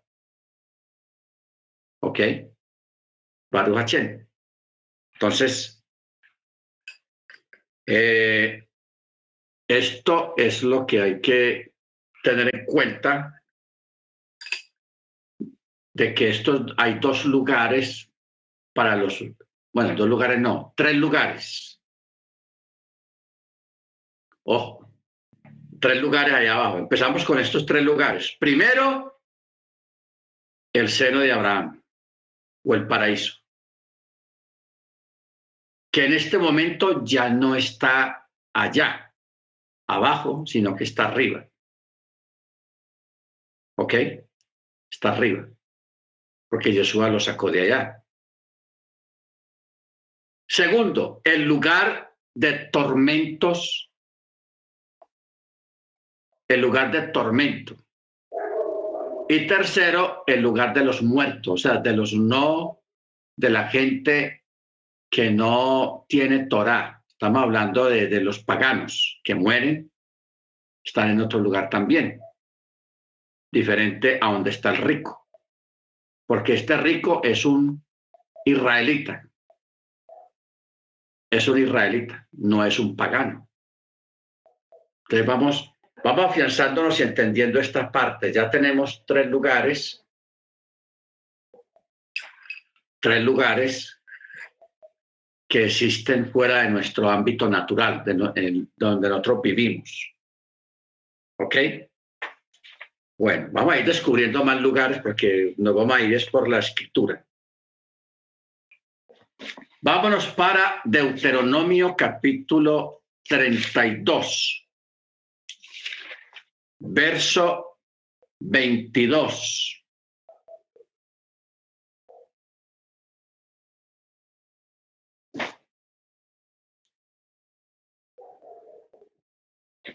Dice,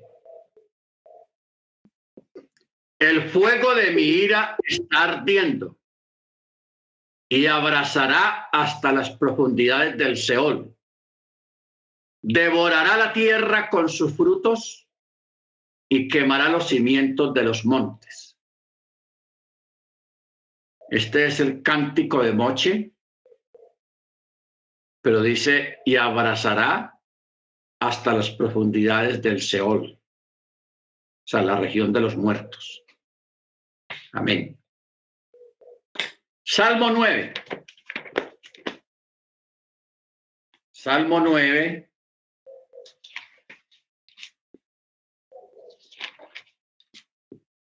Verso 17. Dice, retornen los malvados al Seol como todas las naciones que se olvidaron de Elohim. Muy bien. Salmo 55, 15.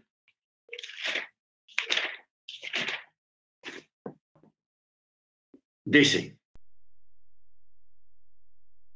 muerte y desciendan vivos al Seol, porque el mal está en sus moradas, instalado en medio de ellos. Mire que las referencias del Seol que, que estamos leyendo acá, está hablando siempre de gente impía de gente mala, no creyentes. ¿Ok? Los dos textos que estamos, hemos leído hasta ahora siempre hablan de gente impía, de gente que obra cosas malas, como, como dice acá en el verso 15, sorpréndalo la muerte y desciendan vivos al Seol, porque el mal está en sus moradas, instalada en medio de ellos. Proverbios 15, 24.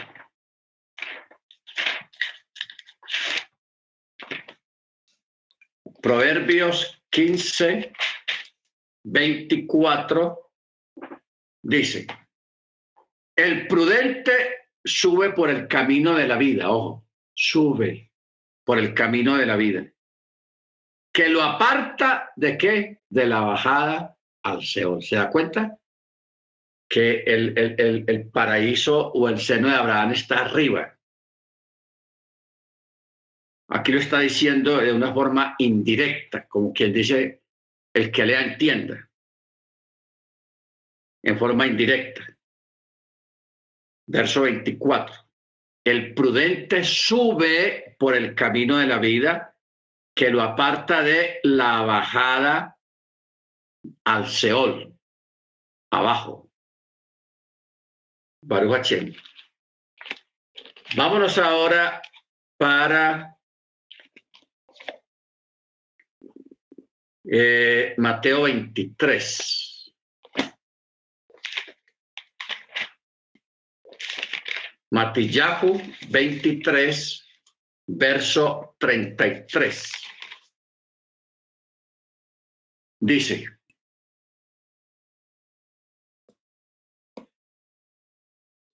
Pero leamos a partir del verso 32. Colmad también vosotros la medida de vuestros padres, o sea, la maldad. Serpientes, engendros de víboras, ¿cómo pensáis escapar del juicio del Seol? Aquí en otras versiones dice del juicio del infierno. Vamos a mirar otra versión.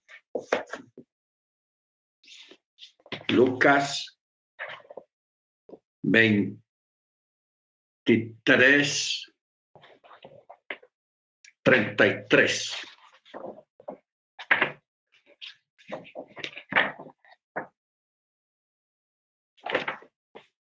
Lucas 23, 33.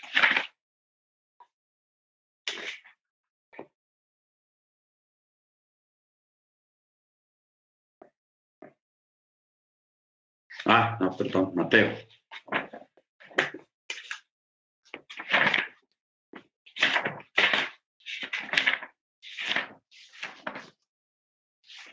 23:33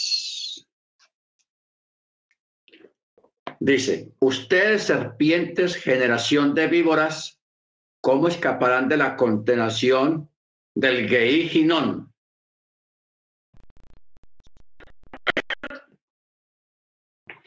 Es otro nombre que tiene que siempre vivía, había fuego continuo porque la basura la quemaba. A ese lugar lo llamaban también el Beiginón, o sea, un lugar de tormento que está relacionado con el fuego. Con el fuego. Lucas 12:5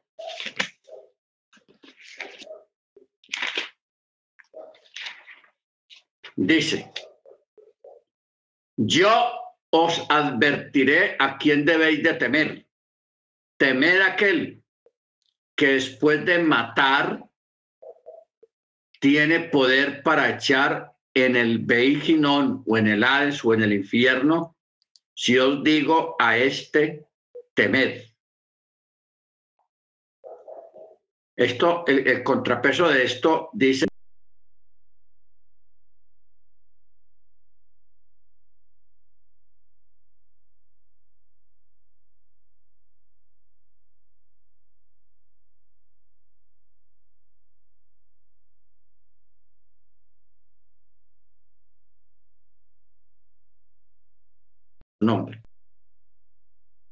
Lucas 16, verso 19, que es la, el relato de el rico y Lázaro. Vamos al verso Lucas 23, verso 43.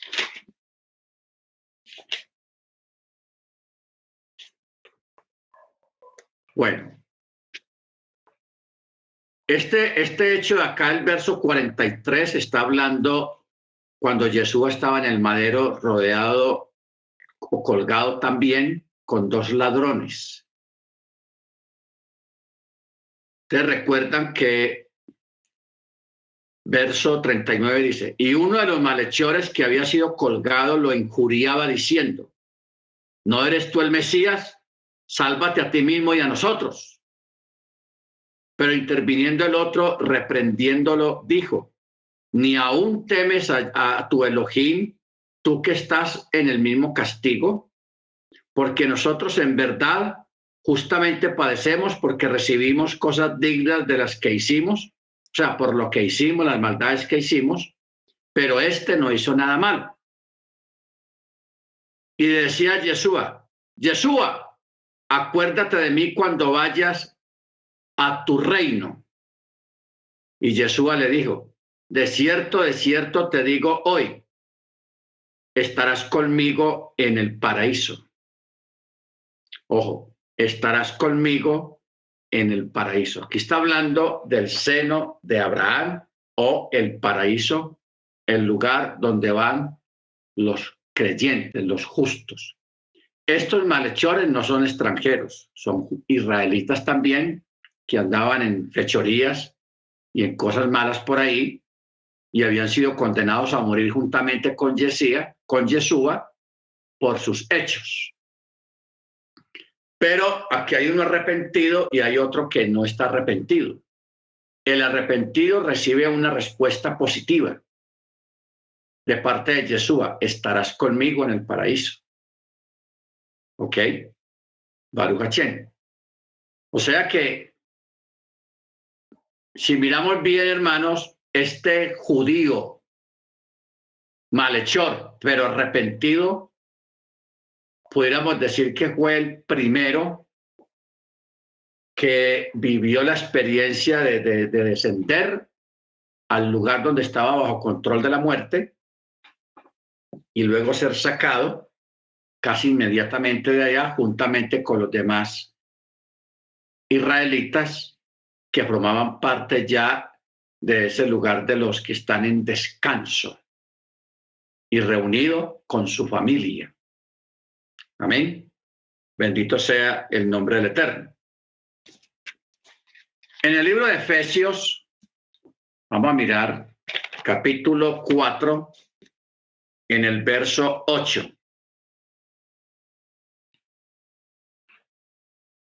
Vamos a leerlo a partir del verso 7. A cada uno entonces nos fue dada la gracia según la medida del don del Mesías. Por lo cual dice, subiendo a lo alto, tomó cautiva la cautividad y dio dones a los hombres. Y eso de que subió, ¿qué significa?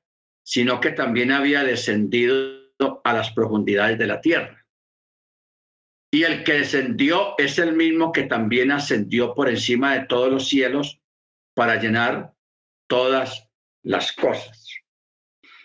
O sea, aquí está hablando, hermanos, en el verso 9, porque primero está haciendo una, una mención 4.8 del Salmo 68, 18. Vamos a mirar Salmo 68, 18. Dice, subiste a lo alto, cautivaste, cautivaste la cautividad, tomaste dones y los diste a los hombres incluso a los rebeldes, para habitar entre ellos yo, Elohim. Entonces, Pablo, el escritor de la epístola a, la, la congregación de Éfeso, está tomando este salmo como referencia de lo que él está diciendo. Por eso en el verso 8 dice, subiendo a lo alto tomó cautiva la cautividad y dio dones a los hombres. Luego entre paréntesis, verso 9 dice, y eso de que subió, ¿qué significa? Sino que también había descendido a las profundidades de la tierra.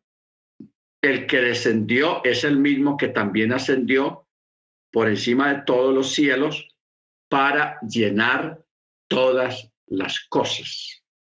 Ojo con esto. Para llenar todas las cosas. Entonces, aquí hace referencia a que Yeshua bajó.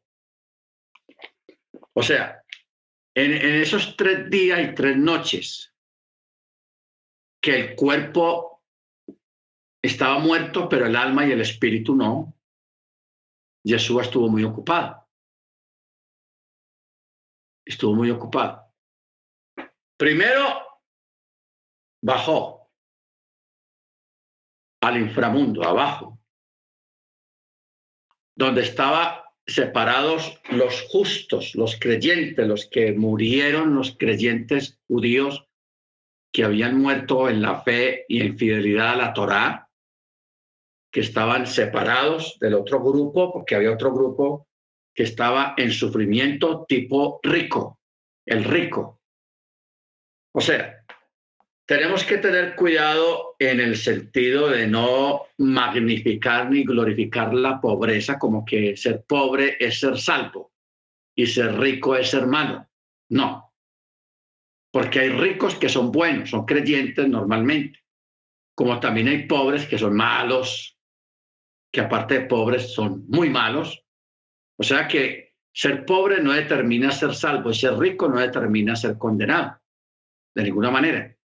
Simplemente está creando, mencionando la historia de dos personajes, los dos son israelitas, y estos dos personajes eh, tenían cualidades muy diferentes. Uno, aunque era llagoso y pobre, era justo y guardaba la Torá. Porque el que una persona sufra mucho aquí en la tierra, en esta vida, no quiere decir que va a ser salvo porque sufrió mucho de ninguna manera. Ni va a entrar al reino por a punta de sufrimiento. Si eso fuera así, pues ah, eh, eso sería diferente todo. Sino que se entra al reino por los méritos primeramente del Mesías y por haber guardado certeramente y exactamente la Torá. ¿Ok? Guardar la Torá. Y la fe en Yeshua. Bendito sea el nombre del Eterno. Amén. Entonces,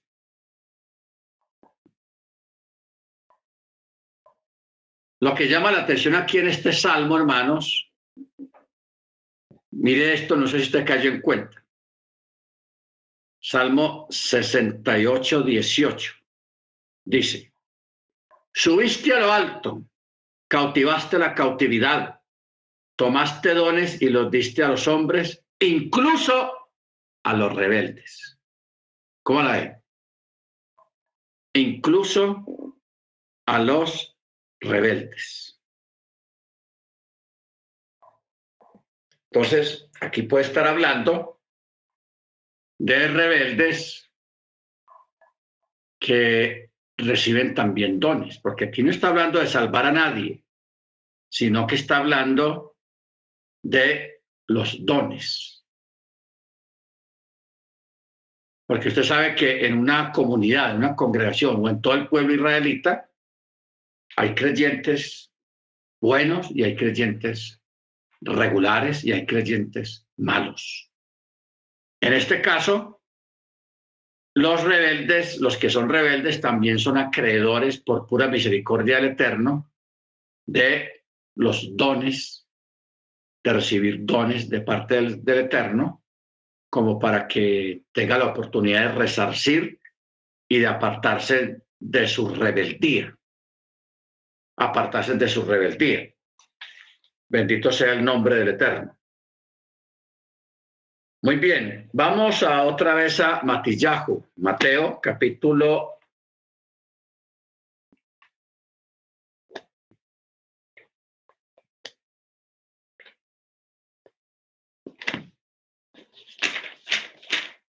Veintisiete, Mateo veintisiete, verso cincuenta.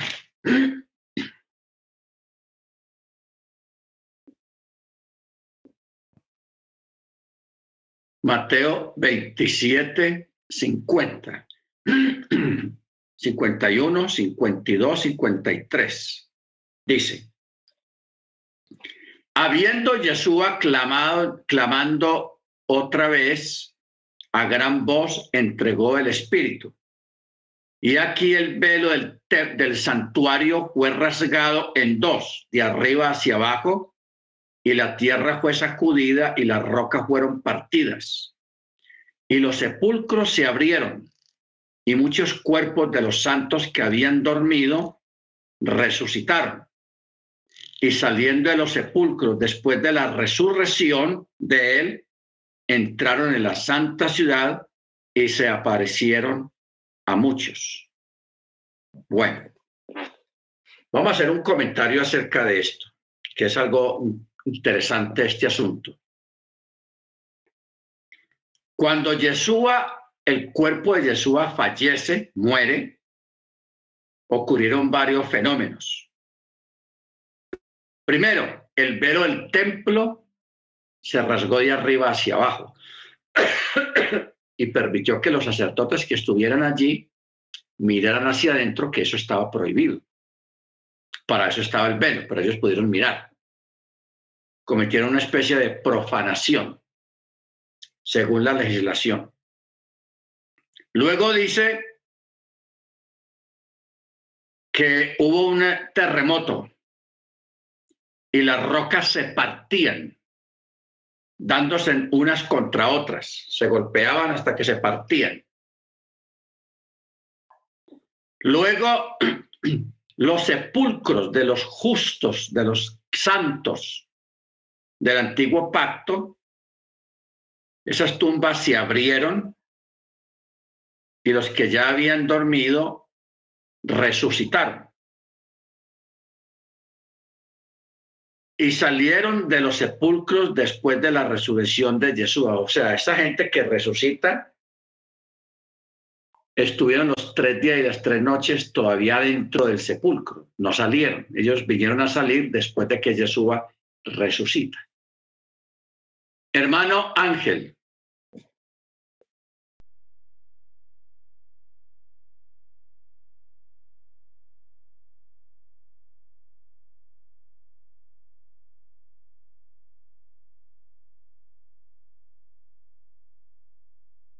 en donde hayan escrito que el templo, perdón, el velo del templo se rasgó. Eh, me imagino.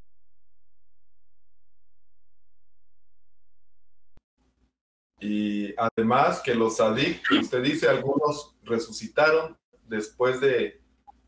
Cuando resucitó el rey Yeshua, también ellos resucitaron. Pero no habrá una evidencia o algún escrito o algo aparte de la, del Brit Hadashah, eh, porque pues hay muchos judíos que, que niegan que el Mesías haya venido en carne.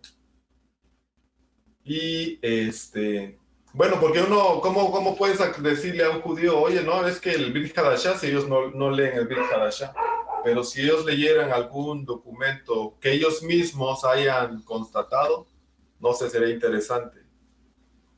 Gracias. Ok, gracias hermano.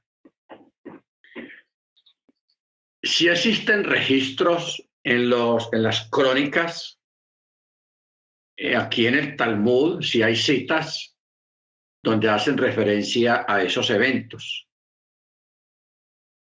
Ellos hablan de una, de una catástrofe, de una, ya usan otra palabra, pero si, si hubo un registro en especial de los resucitados, porque estas personas que resucitaron, aunque la, la, palabra no dice cuántos fueron, ni menciona los nombres de ellos, si eran personas que fueron conocidas en la antigüedad por su santidad. O sea, no, no eran personas y completamente desconocidas, sino que eran personas que se habían destacado antiguamente por su consagración al Eterno por eso dice, y los sepulcros de los santos, o sea, de personas con alto grado de, reconocimiento de santidad. Ellos después, todos asustados porque no entendían lo que estaba pasando, ellos se quedaron los tres días y tres noches dentro de la tumba. No salieron afuera, aunque la puerta estaba abierta, pero ellos no salieron. Ellos vinieron a salir después de que Jesús había resucitado. Todos salieron. Muchos de ellos fueron y se presentaron a los sacerdotes. Los sacerdotes los escucharon a ellos y les hicieron preguntas, les hicieron un interrogatorio. ¿Usted quién es? Ah, yo soy fulano de tal. ¿Cómo así que fulano de tal? Pero fulano de tal ya hace 100, 200 años que murió. ¿Cómo así? ¿Que usted qué? ¿Cómo es la cosa? Ellos los, los investigaron algunos sí les creyeron que eran realmente lo que, de, decir, quién, quiénes eran ellos. A otros no les creyeron porque no supieron explicar bien los resucitados. El, problema es de que estos, la, la escritura o los apóstoles no se ocuparon de ellos. No se ocuparon de ellos. Ni tampoco dice si algunos de ellos eh, adoptaron la fe en Yeshua, no lo dice. O sea, hubo un silencio acerca de, este tema de parte de los discípulos, que no volvieron a hablar del tema para nada.